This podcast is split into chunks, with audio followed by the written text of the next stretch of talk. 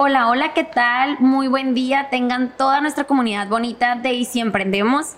El día de hoy, Cristina y yo estamos muy contentas de presentar un nuevo capítulo para todos ustedes. Aquí nos dimos el tiempo, el espacio para compartir. ¿Cómo estás, Cris? Muy bien, muy contenta aquí de, de, poder platicar con ustedes. Estuvimos analizando muchos temas y decíamos de qué les podemos hablar, de, no, de esto ya les hablamos o de esto queremos profundizar un poquito más adelante. Y, y es que al final todos los temas son importantes, ¿no? Y, y queremos compartírselos todos a ustedes y, y para eso vamos a, a seguir eh, pues creando contenido, ya sea en este podcast, ya sea en nuestro otro podcast que tenemos a través de YouTube y todo el contenido que está a través de TV, porque creo que siempre del emprendimiento se puede aprender, ¿no? Y cuando creemos que ya lo sabemos todo, viene algo nuevo a revolucionarnos la mente. Y, y pues por ahí va algo de, de, este, de este capítulo que queremos hablar sobre los tipos de empresas, los tipos de crecimiento eh, que tienen las empresas, porque a veces las, se clasifican de alguna manera y, y mucho tiempo se estuvo hablando de lo que son las empresas unicornio. Yo creo que ya. Se la, sigue hablando. Sí, se sigue hablando. Sí, se sigue hablando, pero yo creo que ya en otro sentido, porque antes era como aspiracional, que todos querían convertirse en una empresa unicornio o era lo máximo trabajar para una empresa unicornio o los inversionistas eh, haber invertido en una empresa unicornio. Pero yo creo que ahorita ya el enfoque se está llevando más hacia la rentabilidad y hacia algo que pueda ser sostenible, ¿no? Porque las empresas unicornios sí levantan mucho capital, pero al final como están levantando capital y les están inyectando cada rato o cada ronda nueva, realmente no se enfocan en ser rentables y se enfocan simplemente pues en gastar mucho, ¿no? en, en, poder, en poder poner en circulación ese dinero que lo hacen muy bien, o sea, lo hacen con, lo hacen para crecimiento y todo eso, pero su enfoque no es la rentabilidad. Y yo creo, bueno, tú y yo creemos, para lo que estuvimos platicando, que pues nuestros emprendedores, los que nos escuchan, los que nos ven, pues son emprendedores que sí se preocupan, o sea, que obviamente em emprendieron porque les gusta, pero que también están buscando la rentabilidad. Y es por eso queremos hablar como que de este tipo de empresas que a lo mejor pueden, eh, pueden eh, motivarlos un poquito más o cómo sería como ser sí, un ejemplo. Exacto, sí, como bien dices Cristina, estuvimos platicando acerca de diferentes temas, de diferentes aspectos que queríamos compartirles a todos ustedes y nos encontramos con que muchas veces vemos tipos de empresas con nombres peculiares y decimos, ¿de qué se tratará esta? ¿Alguna vez mi empresa puede llegar a verse como esa? ¿Puede llegar a, a lograr tener las condiciones? Que tienen este tipo de empresas o puede ser que incluso ya las tengamos, pero no, se, no sepamos que vamos dentro de esa clasificación. Y si nos imaginamos a los unicornios, pues los unicornios son ese animal, wow, súper bonito, pero también lo vemos como algo mitológico y tal vez puede ser también algo, algo inalcanzable, ¿no? De hecho, pues Tan solo en México, al día de hoy, hay seis empresas unicornio y estas empresas unicornio apenas nacieron el año pasado. Entonces, para todos aquellos que decimos, ok, yo estoy creando empresa, a lo mejor ya tengo dos años, tres años, o apenas voy a emprender con mi startup y todo esto, realmente algún día llegaré a formar parte de esos unicornios. Y como bien dices, Chris, es muchísimo más sencillo que si hoy hablamos de más tipos, de qué características tienen y de cómo se van adaptando, cómo van creciendo, generando rentabilidad, no solamente ronda tras ronda de capital, sino tal cual que nuestro producto o servicio que estamos ofreciendo genere eso, o sea, que esté más en nuestras manos y más cerquita, visualizarnos como una empresa de alto crecimiento, de alto impacto, una empresa dinámica, también le llaman a, a estos tipos, y si nosotros somos emprendedores dinámicos que siempre estamos viendo qué más, qué más podemos hacer, que parece que traemos un cartucho extra de energía, pues hay que aprovecharlo para que se pueda, para que se pueda lograr. Así que vamos a empezar con el tema con todo y a platicarles un poquito. Sí, y es que al final así son nuestros emprendedores, no son, son emprendedores dinámicos y, ¿Y por qué les queremos platicar de esto? Eh, para, que las, para que las conozcan y se puedan proyectar ustedes. Entonces, eh, hay de muchos tipos. Por ejemplo, las, las empresas unicornios son, son valuadas, digo, las clasifican así por su valuación, por cuánto valen. Pero ahorita no queremos enfocarnos en lo que vale, sino en lo rentable, como, como ya lo platicábamos Caro y yo.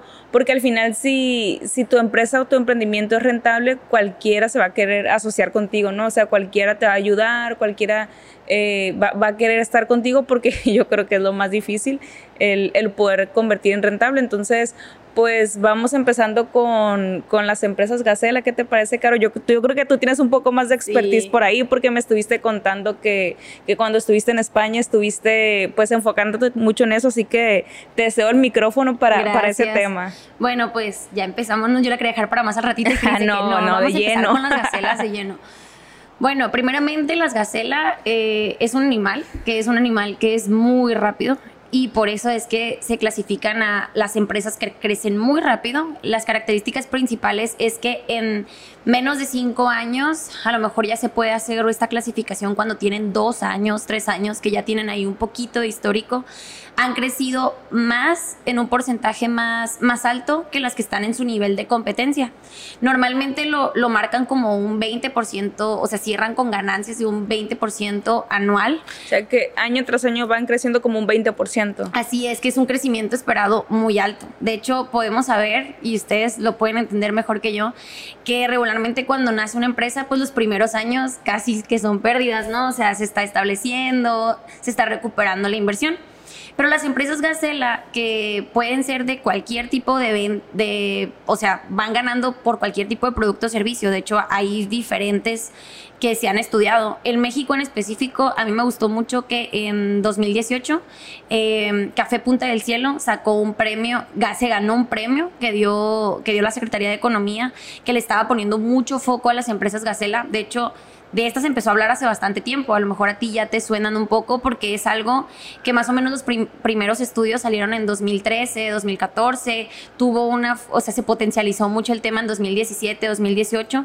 De hecho, fue por eso que había una tendencia muy fuerte de este tema en 2018 que decidí, fue cuando salí de la universidad y en ese lapso, eh, pues me gané una, la oportunidad de irme a hacer una investigación a la Universidad Complutense, a toda el área de negocios y mi tema de estudio fuera acerca de las economías compartidas, los modelos de negocios y en específico hablé del, del modelo de negocios Gacela, que siendo claros, por ejemplo, España tiene a nivel mundial y en, pues obviamente a nivel Europa, tiene muchísimas empresas que empezaron a acuñar, a abrazar este término y a reflejarse y visibilizarse como una empresa que podía lograrlo. O sea, lo, lo, empezaron a hacer tangible. Entonces, entre las características, como bien les decía, es que sean menores de 5 años y que en el sector en el que se mueven, si ya puede, porque también se mueve mucho sector restaurantero en el tema de las gacelas, porque la, la recuperación de la comida es alta. O sea, la verdad es que la recuperación del tema de la comida es muy alta. Entonces, abarca un buen sector de empresas esas gacelas, las que tienen que ver con el sector alimenticio, también el sector este de inmobiliario, también el sector inmobiliario, que son empresas chiquitas y medianas. No todas tienen que ser empresas súper grandes para poder ser gacela. De hecho, otro de los aspectos principales que hay dentro de la clasificación es que tengan este, al menos 10 empleados. O sea, ya no estamos hablando de que nos estamos autoempleando de dos personas, sino para que puedan entrar dentro de esto es que también están generando empleo, pero todavía no son empleos en masas, sino mínimamente tengan 10 empleados y estén con esas alas de crecimiento, alas de crecimiento. Y por eso les digo que se hacen más que nada en esta clasificación cuando tienen ya por lo menos dos años como tema histórico y así podemos verlas. ¿Cómo nos podemos, o sea, ya, ya platicó un poquito de esto, pero también cómo nos podemos visualizar y, ver la manera en que podamos lograr ser una, una de estas empresas. Ya hay bastante información de este tema, de hecho por ahí luego les paso, este, yo hice una tesina de, de este tema y, y, quedó muy padre, quedó muy interesante, son como 95 hojas donde estoy hablando de todo esto. no lo voy a decir todo en el podcast, no se vayan a leerla. Mejor se las paso con muchísimo gusto, pero también cómo nos podemos convertir en esta. Dentro de los factores principales les quiero hablar de tres o cuatro, que es el tema de que tienen innovación dentro de lo que están haciendo. O sea, no se quedan con un modelo de que, ah, ok, ya existen desde 2013, ya existen de 2010, voy a hacer las cosas idénticas a como las está haciendo el de enseguida, sino si yo me estoy dedicando, como el caso de estudio del café Punta del Cielo mexicano, si yo me estoy dedicando a la producción de café, voy a meter aspectos innovadores dentro de la producción de café, algo que me haga hacer una diferencia frente a mis competidores, que me haga crecer más rápido, o sea, tener una recuperación este, más, más rápida, más temprana. También eh, comienzan con un nivel de inversión, o sea, realmente no comienzan desde cero. Las empresas Gacela, por eso son empresas más ágiles. Mm. Es como la Gacela que ya tiene sus piernas rápidas. Ellos también no crean que nacen así como un borrador ah, o como una idea, sino una empresa gacela sí inicia con, con un margen de inversión que les permita arriesgarse y que les permita recuperarlo y generar rendimientos, ¿no? O sea, obviamente si comenzamos este, ya con algo puesto sobre la mesa es muchísimo más fácil de que podamos avanzar a pasos más, más rápidos y más, más ágiles. También eso, eso es importante, también vienen aspectos de que son muy claros con los objetivos dentro de toda la organización, o sea, realmente comparten mucho, son muy transparentes, o sea, buscan que todos estén alineados a cumplir la meta de generar ese crecimiento, o sea, cueste lo que cueste, ¿no? O sea, promueven, promueven esa transparencia, promueven esa agilidad, porque realmente buscan que frente a los competidores, de hecho había un, un, ejemplo muy padre que también era con otro animal, nos estábamos riendo Cristina y yo porque dijimos hoy vamos a hablar de las empresas y de la el fauna ecológico, algo así decía. El, zoológico, el zoológico del emprendimiento. Así es, entonces hay una comparación muy padre, Cris, que habla acerca de, por ejemplo, los leones y cómo una gacela le puede ganar a un león. Un león no lo imaginamos como un animal feroz, un animal hambriento, o sea, con muchas ganas, con estrategia también, pero la gacela siempre intenta adelantarse. Desde que empezó a escuchar así las primeras pisaditas de león, aunque viniera lejos, empezó a correr. Entonces, eso es lo que hace una empresa gacela, se adelanta también a lo que a lo que viene, a lo que va a pasar. O sea, como que ya trae ese circuito de que ok, se pone ejemplos de empresas que también ya han hecho lo que, lo que ella ha hecho, pero los errores que cometieron, desde antes de ellos cometerlos, buscan tener como que prevenirse, o sea, buscan, por ejemplo, no sé, si ahora nosotros ya tuvimos una pandemia mundial en 2020, inició una pandemia en marzo, ¿quién nos dice que ya no vaya a suceder nunca nada? O sea, realmente ser una empresa gacela es que también estemos preparando, preparados para el crecimiento y la rentabilidad, aún en momentos de crisis. Entonces, ya en nuestros años y en nuestra perspectiva de crecimiento, Cris, tenemos que meter factores de cuánto nos va a costar, cómo podemos este, estar prevenidos, un fondo, de qué manera a ese aspecto de crisis, no nomás es taparnos los ojos de que no, ya no va a pasar nada, changuitos. Y eso también es algo que hace una empresa gacela. Claro, aunque en una empresa gacela yo la veo mucho como de crecimiento, o sea que va muy enfocada en un crecimiento rápido, acelerado. acelerado. como tú lo decías, y si tú eres un emprendedor que tiene la fortuna de poder iniciar con, con cierto capital, pues se puede ir eh, por esta por este tipo de empresas, ¿no? Porque no, es que, no es que tengas que levantar capital, sino que tú cuentes con ese capital de alguna manera, que sea por algún socio, que sea algún préstamo, cualquier cosa, eh, que, puedas tener ese capital, te puedes ir por ahí. ¿Por qué? Porque traes ese impulso, traes esas ganas, traes ese, ese coraje de hacerlo rápido, además que cuando, cuando una empresa va, va iniciando, tiene poco control y mucha flexibilidad. Y la mucha flexibilidad a ti te va a dar la rapidez para poder adaptarte. Cuando ya tienes más tiempo, es mucho control y poca flexibilidad. Entonces ya no te puedes convertir en, este tipo de empresas. Entonces, si tú lo quieres llevar hacia esa línea, pues te recomendamos que investigues un poquito más. Por eso nosotros aquí te las estamos presentando para que sea un poquito lo que es el, poder de, de la visualización, para que tú digas, yo quiero, ese tipo de empresas, yo quiero ser como ellas. O sea, porque si, al final necesitamos un modelo a seguir, o sea, tú como emprendedor tienes que tener a alguien que, a que admires, alguien como el que te quieras convertir, eh, una empresa, a lo mejor es en tu sector, pero en otro país, en otro estado, a lo mejor no es exactamente el sector, pero tiene algo parecido, entonces tú tienes que estar viendo qué están haciendo ese tipo de empresas, ¿no? La semana pasada yo compartí un estado en, mis historias de, de, lo de la visualización porque se me hizo muy padre y dije, es justamente lo que queremos hacer con nuestros emprendedores, presentarles eh, los tipos de empresas que hay para que ellos se puedan visualizar en la que se quieren ir convirtiendo. Yo escuchaba este podcast de un corredor ecuatoriano que, que había corrido un maratón en Sahara, uno en la Antártida, hizo el punto más bajo del, centro de la Tierra, como en una mina, y luego el punto más alto cercano al Sol. Entonces, él, él hablaba que cuando se preparaba, él sabía, o sea, se visualizaba con qué pie iba a terminar la carrera. Qué, qué, iba a estar haciendo cuando terminara la carrera, cuando cruzara la línea. Y, y, él era, antes de eso, él hacía otros deportes y los analizaban y todo, y le decían que, pues, que cuando ellos lo imaginaban, creo que era natación antes de hacer eso. O sea, cuando imaginaba la abrazada, justamente activaba las mismas eh, neuronas y todo lo mismo, como si realmente estuviera nadando.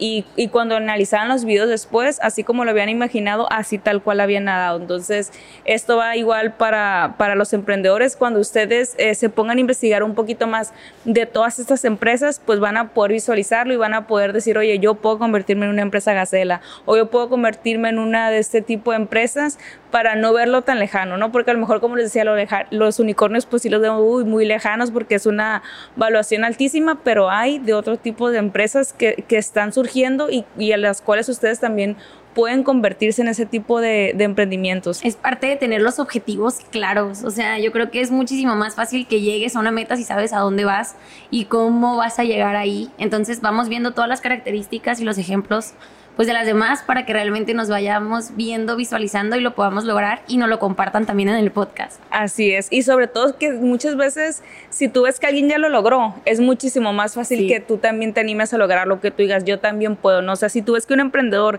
en otro país, en otro estado ya lo hizo, dices, yo también puedo. También por eso en los maratones se rompen muchos récords, ¿no? Porque nadie lo había hecho en 20 años o no, no sé cuánto no se rompió ese récord y nada más alguien lo hace, lo empiezan a hacer muchas personas. Y bueno, sí, todas las, eh, las analogías de los emprendimientos van a los animales, los comparan mucho a la manera de ser de los animales. Entonces, tú ya nos hablabas de las gacelas, yo quiero hablar un poquito de las cebras. También animales, eh, este término surgió en el 2017 aproximadamente por un grupo de emprendedoras porque en aquellos, en aquellos años eh, decían que que ellas intentaban levantar capital y nadie las apoyaba y decían que era un negocio de hombres, que, que no, no había casi que se estuviera apoyando pues a este tipo de a este tipo de, emprendimientos y lo comparaban con los unicornios porque decían pues todo el mundo quiere apoyar a una empresa unicornio porque pues es muy bonito y todo eso pero a nosotros eh, las cebras... ¿Quién le hace caso a las cebras? Así, ¿quién le hace caso? Pues porque no está tan bonito, por así decirlo, pero dice que habla del, de que es el contraste, el blanco y el negro, porque realmente sí son empresas que quieren crecer, pero no quieren crecer a lo loco, o sea, quieren crecer sostenidamente, pero sobre todo que tienen un impacto social, tienen un fin, lo que ellos buscan es un propósito y, y quieren solucionar algún problema, entonces son, son empresas con, con un mayor propósito, más no simplemente el de ganar dinero, porque de esa manera lo, lo comparan que las empresas unicornio lo que quieren es ganar dinero, aunque muchas de ellas, vienen a solucionar problemas, pero, pero el objetivo de las cebras eh, está junto. Aparte de ganar dinero, hay que solucionar algo. Entonces, eh, ha, tenido mucha fortaleza, de hecho, habla mucho que las cebras vienen en manada y dice que los emprendedores deben de estar juntos y de apoyarse unos a otros. Eh, va muy enfocado también en, las mujeres, aunque no es exclusivo para mujeres, pero porque surgió de esta, pues como este movimiento, ¿no? De hecho hay, hay hasta grupos, creo que hay uno que se llama Hola Cebras, algo así. Ahí si quieres saber o alguien quiere unirse, ya les paso el dato. Pero ahí en ese grupo hablan muchos ejemplos de muchas empresas cebras y de lo que están haciendo y de cómo lo lograron y viene todo esto que les digo la visualización, o si tú lees y, y, ves y, lees historias o sabes sobre personas o sobre emprendimientos que lo han ido haciendo, pues tú te puedes dar una idea de cómo hacerlo también. Ok, es que tal cual, Cris. De hecho, algo que dicen las cebras es, vengo a hacer lo contrario, o sea, totalmente lo contrario a las unicornio. Por eso también el tema de los colores, porque el unicornio es de colores, muy bonito y como con mucho, muy, perdón, como con mucho movimiento pero tal cual las cebras es blanco-negro, o sea, algo como más básico, pero a la vez algo que sucede. Y también algo que, que agrego a lo que dices es toda la sostenibilidad de lo que están haciendo. No es, un, no es un contrario de manera negativa que se los compartimos, claro que no, o sea, si en algún momento llegan a ser unos unicornio, pues aquí vamos a ser los primeros en que vamos a estar muy felices aplaudiendo y, y súper contentos, ¿no? De ese tema. Porque igual todas las empresas de las que les estamos hablando también pueden levantar capital, o sea, no, no se trata a lo mejor solamente de levantar grandes, grandes cantidades de capital, pero también pueden lograrlo y, y es algo padrísimo que lo hagan. Sin embargo, tal cual las cebras, algo de lo que mencionan, es, es mucho el tema de, de cuidar que lo que yo estoy haciendo, que lo que yo estoy ofreciendo sea rentable por sí solo y que yo vaya creciendo conforme mis ventas vayan creciendo, vayan avanzando, no nada más como que caiga dinero y luego no haya qué hacer con él y luego busque de qué manera pues lo inyecto en diferentes cuestiones, sino realmente que a mí me vaya generando rentabilidad del producto o servicio que estoy haciendo de una manera sostenible y de esta manera yo pueda ir creciendo, pero como con pisadas más fuertes, sino, o sea, como con, con aspectos que se queden más tiempo. O sea, porque también ha pasado, yo veía en unas investigaciones que hubo una ola de muchísimas unicornios en Estados Unidos, India, Europa, sobre todo Alemania, pero que muchas de esos unicornios desaparecen. O sea, así como nos las imaginamos, bien bonitas y como una, en una nube, desaparecen. Y las cebras no quieren desaparecer porque son un animal viejísimo, son un animal que existe. Entonces, de hecho, en las películas eran los animales que sí les podíamos ver los colores desde el principio en blanco y negro. Entonces, de esta manera tal cual, ellos quieren permanecer a través del tiempo y tener esa, esa duración que debe tener, ¿no? Entonces, eso a mí me llamó muchísimo la atención y se me hizo muy padre también de, de, compartirlo de este tipo de empresas. Sí, que sobre todo es un crecimiento sostenido. Yo creo que es lo que podemos recalcar de este tipo de empresas, sostenido y que vienen en manada, o sea, que se ayudan unas a otras, eh, que hacen colaboraciones. De ahorita que hablas de, de los inversionistas, pues la mayoría también ya está volteando a ver este tipo de empresas que les estamos diciendo porque porque sí, o sea, al final, si tú como emprendedor te, te, enfocas nada más en ganar dinero, digo, conseguir dinero, conseguir dinero, conseguir dinero, lo vas a poder, lo vas a, lo vas a poder estar metiendo a tu negocio, pero tienes que regresarlo de alguna manera. Entonces, si no tienes algún plan de cómo hacerlo, pues no va a ser redituable ni para ti ni para tus inversionistas. Entonces, eh, las cebras sí buscan sostenido, ir creciendo, pero teniendo las bases, ¿no? No ir creciendo como a lo loco, por así decirlo. Ok, muy bien. ¿Y Eh, otra? Otro, pues son las empresas Camello, que estas son un poco más austeras, o sea, las, las cebras, como tú le decías, sí, sí, sí están creciendo a paso firme pero, y constante. Las empresas Camello son buenas empresas eh, son para, por ejemplo, ahorita tiempos de cuando hay tiempos de crisis, porque, de sequía. Ajá, porque el camello pues la, hace la, la, referencia que es un, es un animal del desierto, que puede sobrevivir sin agua, que puede sobrevivir muchas épocas de sequía, entonces... Eh, ¿Cómo se consigue ser una empresa camello? Pues una empresa camello es una empresa que sobre, sobrevive con lo poco que tiene. Entonces, si tú eres un emprendedor, por ejemplo, que a lo mejor no tienes mucho capital al inicio, puedes eh, simularte este tipo de empresas, que, que, son empresas que maximizan sus recursos, eh, contratan al personal estrictamente necesario cuidan mucho sus flujos de caja. Yo creo que eso es súper importante para los emprendedores porque los emprendedores que nos toca ver eh, no manejan muy bien con sus situaciones con lo económico, se enfocan en otras cosas, pero para poder que tu negocio realmente pueda sobrevivir las crisis es muy importante que adaptes es, esta metodología de las empresas camello para que, para que estés preparado, ¿no? Y también, es, también son muy adaptables, o sea, no se dedican a simplemente a un producto o un servicio porque saben que son cambiantes. Ajá, porque saben que en cualquier momento sus ventas sobre eso puede, pueden cambiar. Entonces ellos tienen esa facilidad de adaptarse.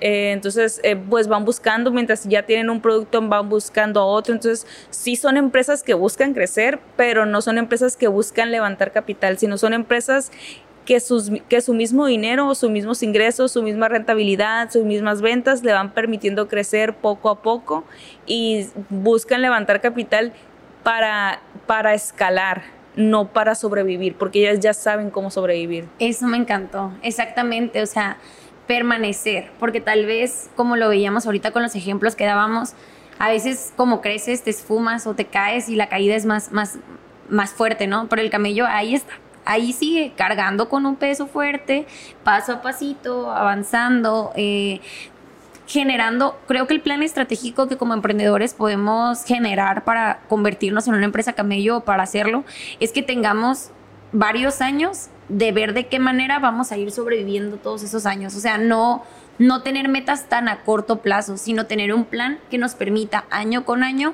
sobrevivir. O sea, ya realmente lo de sobrevivir, tenerlo cubierto para lo que vaya llegando sea ganancia y sea algo positivo dentro de todo esto, ¿no? Sí, al, hace días escuchaba una como una mini fábula que yo creo que va, va muy relacionado con lo de las empresas camello, porque era de camellos. era un bebé camello que le preguntaba a su mamá, mamá, tengo muchas dudas y la mamá, a ver, hijo, dime mamá, ¿por qué tenemos una joroba? Y, le decía la mamá, ah, es para que en tiempos de sequía eh, ahí podamos guardar mucha agua, porque pues en el desierto no llueve mucho. Ah, bueno, mamá, ¿y por qué tenemos piernas tan largas? Es para poder caminar por toda la arena del desierto, porque los eh, para llegar de un lugar a otro tenemos que caminar mucho, entonces por eso tenemos estas, estas piernas tan largas. Y la mamá bien orgullosa explicándole todo lo que era el camello. Ah, mamá, ¿y por qué tenemos estas pestañas tan largas? Para poder eh, soportar el viento que, que, que, corre muy fuerte en el desierto. Entonces por eso nosotros estamos preparados para sobrevivir. Y le dice el niño, ah, ok, mamá, ya entiendo. Entonces estamos listos para vivir en el desierto. Sí, le dice la mamá. Y entonces, ¿por qué estamos en un zoológico? Ay, no, yo voy a llorar con eso. Entonces, sí, no, pero lo que voy, no, no va por ahí, Caro, sino que, sino que estás adaptado. Estás eh, hecho para otras condiciones. Pero no, me refiero que cuando tienes las condiciones correctas en el lugar correcto, ¿no? Entonces, las empresas camello no siempre deben de estar así, pues. O sea, las empresas camello son para estar... Eh, listas para cuando hay una crisis, pero también estar listas para crecer. Entonces, y eso va para todos los emprendedores. De nada sirve que tengas muchas habilidades si no las estás utilizando correctamente. Todavía no el final inesperado, ¿eh? Todavía no supe el final inesperado, no sé por qué pensé que iba a ser un final más pues, feliz. Pues al final es una moraleja, o sea, es una moraleja para, para todos los emprendedores que, que si tú tienes pues ya las condiciones para, para estar en, en, algún lugar lo estés, ¿no? Entonces, si, si, tu empresa está lista para hacer algo, lo hagas. Y, y, y, pues al final yo creo que tenemos los recursos, estamos listos, estamos adaptados, era la moraleja, y pues el chiste es aplicarlo. Así es. Y vimos un montón más de ejemplos ¿eh? referente a todo este tipo de cosas. O sea, hay muchos que también es el emprendedor, qué tipo de animal eres como emprendedor. O sea, nos encontramos con un montón de cosas, desde los delfines hasta los tiburones, tal cual. O sea, cómo vas buscando estas ideas, estas oportunidades, pero también dentro del margen de lo que estamos platicando ahorita, nos encontramos con unas que yo quiero que Cris no las explique, ah. porque se me hizo muy padre, este, ¿cómo lo explicó? Porque al final yo dije, ay, guacala, se los voy a decir, ¿eh? Que son las empresas cucaracha. Y estas empresas cucaracha, yo dije, no, no, no, no quiero hablar de ellas, se van a hacer así en el podcast, lo que lo estén escuchando, pero la verdad se me hizo bien interesante, hasta las vi de otra manera a las cucarachas cuando vi los ejemplos que había respecto a sus características. Pues ya no me acuerdo cuáles te dije, pero, pero voy, a, voy a hablar de lo, de lo, que me acuerdo, sí.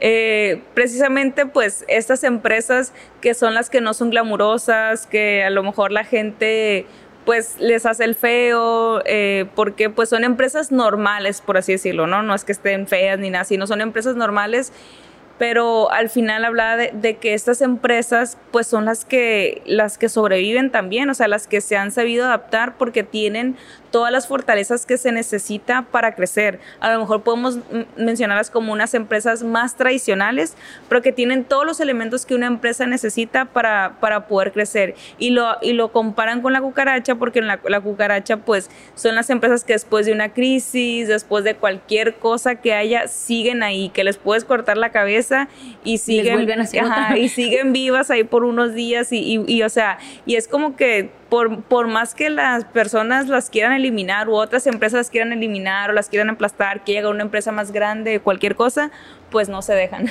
Mira, por ejemplo, aquí busqué un poquito para darles la información así como fija.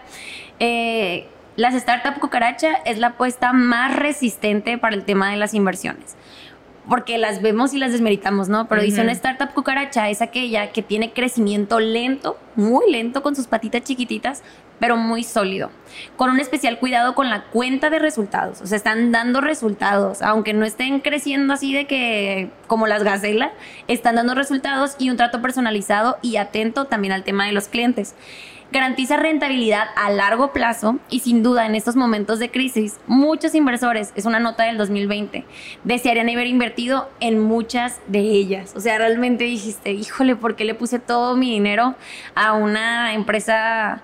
Pues que todavía es una idea o el crecimiento no lo tienen tan sostenible o un crecimiento como esa visión de que en tan poquitos años vaya a recuperarla. Y las empresas cucaracha, o sea, paso lento, pero recuperando, este, siendo rentables. Y a mí se me hizo muy padre eso, o sea, se me quedó como bien grabado porque yo nunca me hubiera imaginado como ver a una empresa con esta referencia y a lo mejor ustedes dicen, ay, me hablaban también de la visualización, yo no me quiero visualizar como una cucaracha. Pero realmente las características que tienen pues son muy interesantes y si estas características, además, da igual el tema del animal, pero si nosotros atrapamos las mejores características de este tipo de empresas que les estamos comentando el día de hoy, yo creo que puede ser muchísimo más fácil que nos acerquemos a los aciertos que están teniendo y también nosotros podamos tenerlos en nuestros negocios. Sí, y hablo mucho de, de los estados resultados y yo creo que ahí también está eh, pues como el mensaje que les queremos dejar hoy, lo que va a la rentabilidad, yo a veces me ponía a pensar por qué, qué tiene de malo que una empresa pida un crédito o qué tiene de malo que una empresa le, le, inviertan mucho capital. Y ahora que estoy llevando una materia que se llama dirección financiera, me, me ponen unos ejemplos y unos casos de, de empresas que se mueren porque crecen demasiado, o sea, porque por ejemplo piden un crédito, pero, pero la, manera en que manejan su cuenta, sus, sus cuentas de balance, estado resultados y eso, eh, no, les, no les es sostenible, pues, o sea, no, no cuidan sus activos, eh, y, se endeudan de más y luego lo, también cuando creces mucho tu capital de trabajo, o sea, todo lo que necesitas para operar crece, aunque tú piensas que crece poquito, puede crecer el triple, entonces te endeudas demasiado y todo eso se tiene que cuidar mucho. Y es algo que cuidan mucho pues este tipo de empresas que les dijimos, sobre todo las camello y las cucaracha, porque pues porque al final es como lo es como la, la vértebra, ¿no? Como la columna vertebral que te va a permitir sostenerte. Yo creo que a todos nos tocó ver mucho ahorita cuando fue la pandemia, eh, lo más fuerte de la pandemia, que había negocios por la ciudad, cinco sucursales y de pronto cerraron. Entonces, eh, yo creo que eso nos habla mucho de cómo cuidan sus finanzas. Entonces, las empresas que eran camello, las empresas que son camello, pues resisten, ¿no? Pueden resistir este, este tipo de crisis. En cambio, sin, sin nada más tenías... igual las gacelas, ¿eh? Porque se previnieron ah, claro, eso. Claro, claro. las, las gacelas es que pues ya crecieron, ¿no? Y las gacelas pero también te puede afectar si te agarran de una etapa de crecimiento y, yo creo que una pandemia como lo que fue, pues sí te puede desacelerar bastante el crecimiento, porque te dice el empuje, ¿no? Y es como que te lo cortan, a menos que seas una empresa de la salud, pues sí, ahí sí, sí te hubiera beneficiado mucho. muy grande. pero bueno, a lo que vamos es que hay que, hay que estar siempre eh, bien con todas nuestras cuentas de balance, cuidar mucho lo financiero, porque al final, al final es lo que nos va a poder permitir eh, sobrevivir y escalar cuando su momento lo indique, no siempre son los momentos óptimos para todo, o sea, hay que estar listos para cuando el momento llegue. E incluso ver algo muy claro con todo lo que les estamos mencionando el día de hoy, si nuestra rentabilidad está preparado para un levantamiento de capital, porque regularmente vemos como el levantamiento de capital una solución a los males que tenemos, a las deudas, a las situaciones. Entonces decimos, wow, pues ya levanto una ronda de inversión y con esto tapo con parches todo lo que necesito.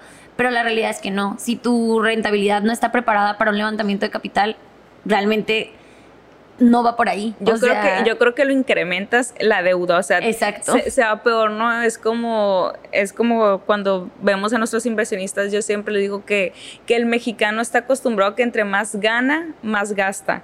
Y si tú abres una inversión y todos los rendimientos te los gastas, pues en vez de hacerte un bien, te hace un mal, porque ahora tus deudas son más grandes. Entonces, tus, tus gastos van siendo cada vez más grandes y si algo pasa, tu deuda que antes era sostenible, era de algo, pues ahorita es del 30% más alto. Entonces, lo mismo va para los emprendedores. De hecho, pues primero hay que enfocarnos en que nuestras finanzas estén sanas y si vamos a invitar a alguien a nuestro negocio, crédito, socio, levantamiento de capital, lo que sea, sea para crecer, no sea para, para cubrir eh, algo que está mal, porque, porque en todo caso...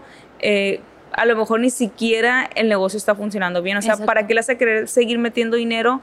Hay otras empresas que se llaman zombie, de que, ¿por qué le quieres seguir inyectando dinero a una empresa que no te está dando? Entonces, primero asegúrate si realmente pueden ser muchas cosas, ¿no? Puede ser que haya una, una deuda, haya pasado algo, se les llama deudas buenas también, pero que todo está planeado y, y, que sí dan los números para que te da rentabilidad, nada más que en ese momento no te está dando porque hiciste una inversión muy grande pero pues hay que cuidar todo.